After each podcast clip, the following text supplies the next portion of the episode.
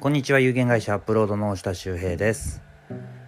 えー今日はですね、えーお休みなんですけれども実は、えー事務所の方に来て好きなコーヒー飲んで音楽聴いて、えっと、仕事をしてます。と最近ちょっといろいろと事務作業バタバタしてたのでなんかこのタイミングで身の回りきれいにしないといけないなと思って、まあ、お片付けという形で整頓してるんですけども若干断捨離癖がございまして、えーものすごい量のゴミになってます。なかなか捨てられないことが昔は多かったんですけれども捨てることによって、えっと、今やらなきゃいけないことを結構あの最適化できるところがあるのでなんかあの Windows でいうとあのデフラグみたいな感じですね。あの時折やってます。